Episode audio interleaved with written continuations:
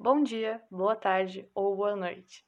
Sejam bem-vindos a mais um episódio do podcast Diálogos Olimpianos. Eu me chamo Camila Queiroz, sou graduanda em licenciatura em História pela Universidade Federal de Santa Maria e atualmente bolsista CAPES do programa Residência Pedagógica. Também sou membro do GEMAN, onde desenvolvo minha iniciação científica sobre ensino de história antiga sob a orientação da professora Semiramis Corsi. No episódio de hoje, apresentaremos uma análise documental do capítulo 26, A Torpeza dos Mistérios da Grande Mãe, que pertence à obra A Cidade de Deus, escrita por Santo Agostinho, ou Agostinho de Hipona. Veremos os principais elementos utilizados por Santo Agostinho para atacar a deusa Cibele, sua visão sobre os sacerdotes da deusa, os Gali, e as formas como esse autor imprime sua visão cristã ao tratar de Cibele e dos Gali.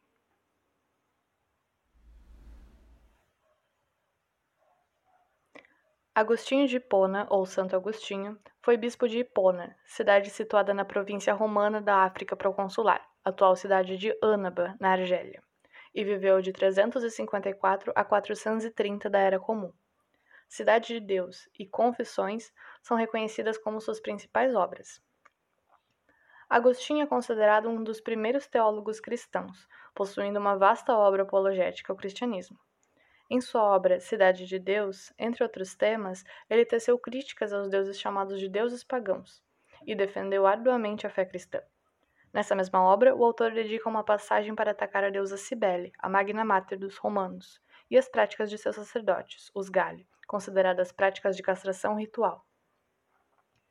Os também cristãos Tertuliano e Minúcio Félix, ambos escritores defensores do cristianismo que viveram entre os séculos II e III da Era Comum, já haviam realizado duros ataques aos deuses pagãos e aos sacerdotes de Cibele, o que era comum entre os pensadores cristãos como uma ferramenta utilizada a fim de defender o cristianismo e deslegitimar demais, as demais crenças e cultos.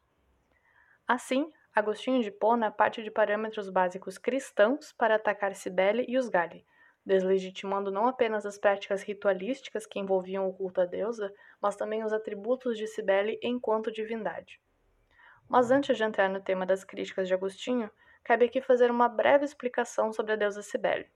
Sugiro também que vocês ouçam o episódio 17 do Diálogos Olimpianos, onde a professora Semiramis faz comentários sobre os atributos dessa deusa e sobre seu culto nos séculos nos quais ele se manteve ativo.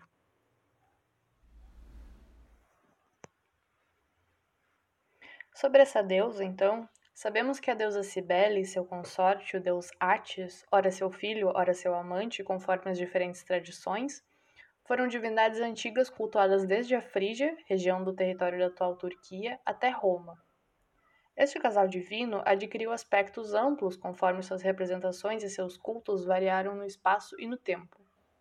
Segundo as versões dos textos, como de Tito Livio, por exemplo, o culto de Cibele foi introduzido oficialmente em Roma como consequência de uma recomendação do oráculo de Delfos e dos livros sibilinos, para que os romanos conseguissem vencer os cartaginenses nas guerras púnicas. Tendo os romanos vencido a guerra, Cibele passou a gozar de enorme prestígio na cidade, tendo um templo dedicado a ela no Palatino e festas públicas anuais. Seus sacerdotes, os Gali, do termo Galus no singular e Gali no plural em latim, contavam com a particular característica de serem castrados, embora não possamos confirmar se a mutilação ocorria de fato ou era apenas simbólica, e o que de fato era tirado do corpo desses sacerdotes, se é que algo era retirado. Ao que os estudiosos têm apontado, a prática da castração, essa intervenção real ou simbólica no corpo do sacerdote, era vista como uma forma de rememorar os feitos de Atis, um deus da vegetação que teria se castrado em honra a Cibele. O rito, assim, rememorava um mito e o mito explicava o rito. Tal ato era realizado pelos sacerdotes durante as festividades dedicadas à deusa e a seu consorte Atis.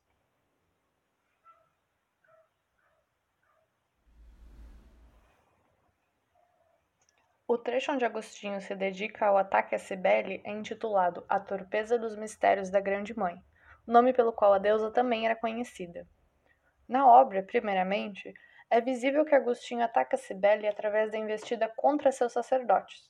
Fazendo uso do elemento da castração, marca dos Gari nas representações literárias, o autor se refere a esses sujeitos como abre aspas, invertidos consagrados à Grande Mãe, e como efeminados, como podemos ver nesse trecho que meu colega Gabriel irá ler para nós.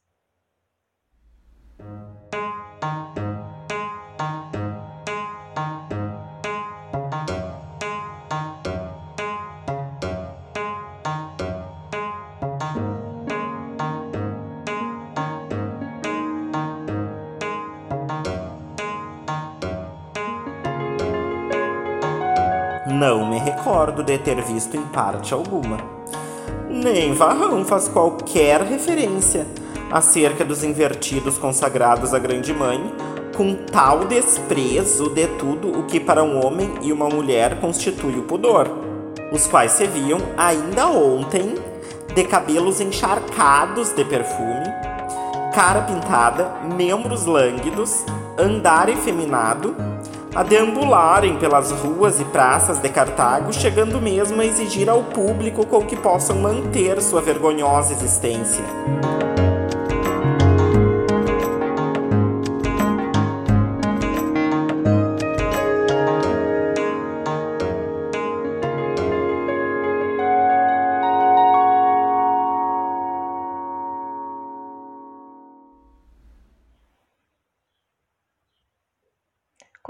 Podemos ver, Agostinho argumenta que, devido à prática de mutilação envolvida no rito de consagração, Cibele possuía uma espécie de monstruosidade que superava quase todos os demais deuses pagãos, o que pode ser contraposto com a crença cristã em um Deus bom e único. Esse ataque também pode ser ilustrado pelo trecho a seguir, também lido pelo Gabriel.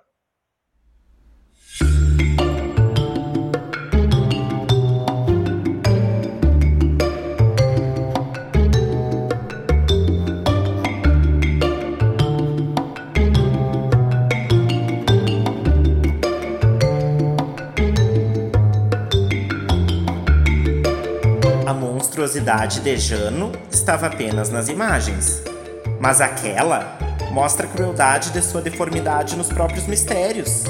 Ela acrescentava membros aos seus ídolos, ela suprimia membros aos homens.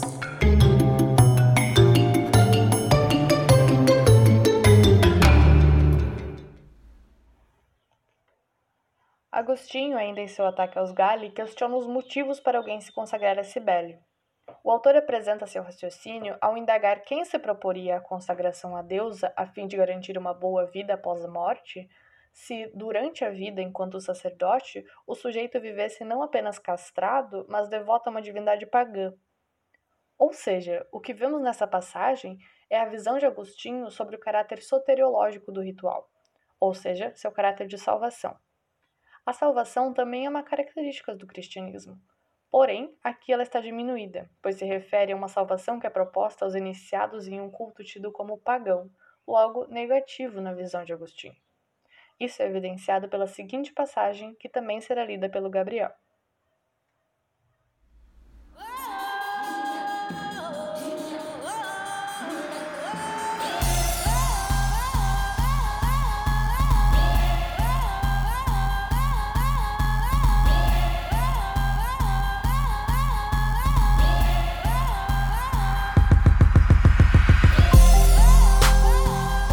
Quem está disposto a consagrar-se a estes deuses escolhidos, para após a morte conseguir uma vida bem-aventurada?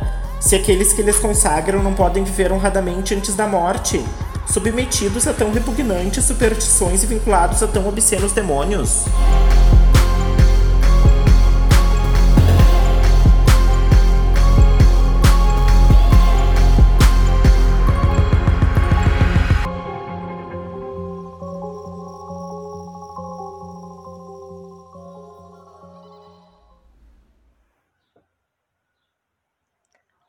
Mas além de falar dos Gali, esse trecho que o Gabriel acabou de ler para nós nos mostra elementos da fé cristã do autor justamente por trazer o elemento demônio.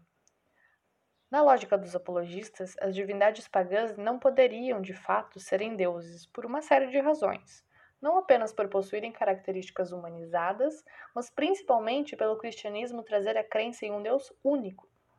Dessa forma, estes apologistas cristãos, como Agostinho, apontavam que, na realidade, as deidades cultuadas pelos pagãos não eram deuses, mas sim demônios. É assim que Agostinho se refere a Cibele. Ainda é possível perceber o cristianismo do autor na medida em que ele reafirma a própria fé. Ao argumentar que os cristãos enxergam o mundo como obra de Deus e buscam por uma alma pura e com fé na verdadeira religião, Agostinho qualifica o culto a Cibele como imundo, como algo que deve ser superado através da fé cristã.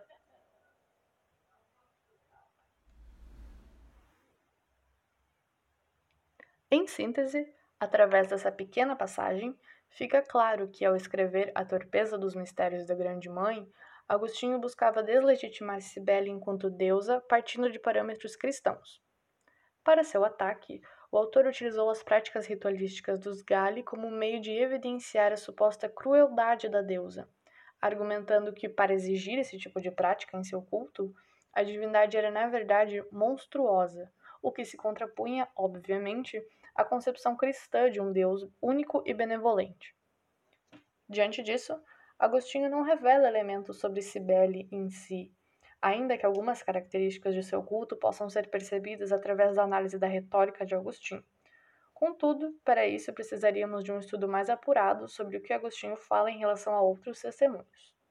Na realidade, esse trecho nos mostra, sobretudo, como esse autor se dedicou arduamente a defender o seu próprio cristianismo.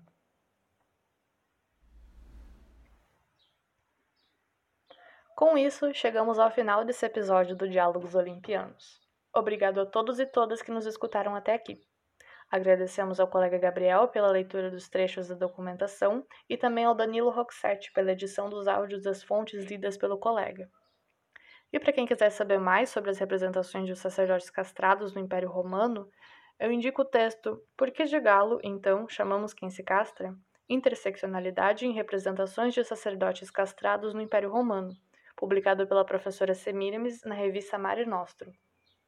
Por fim, não deixem de seguir o Diálogos Olimpianos no Spotify e demais aplicativos e agregadores de podcast. Um grande abraço e esperamos vocês no próximo episódio.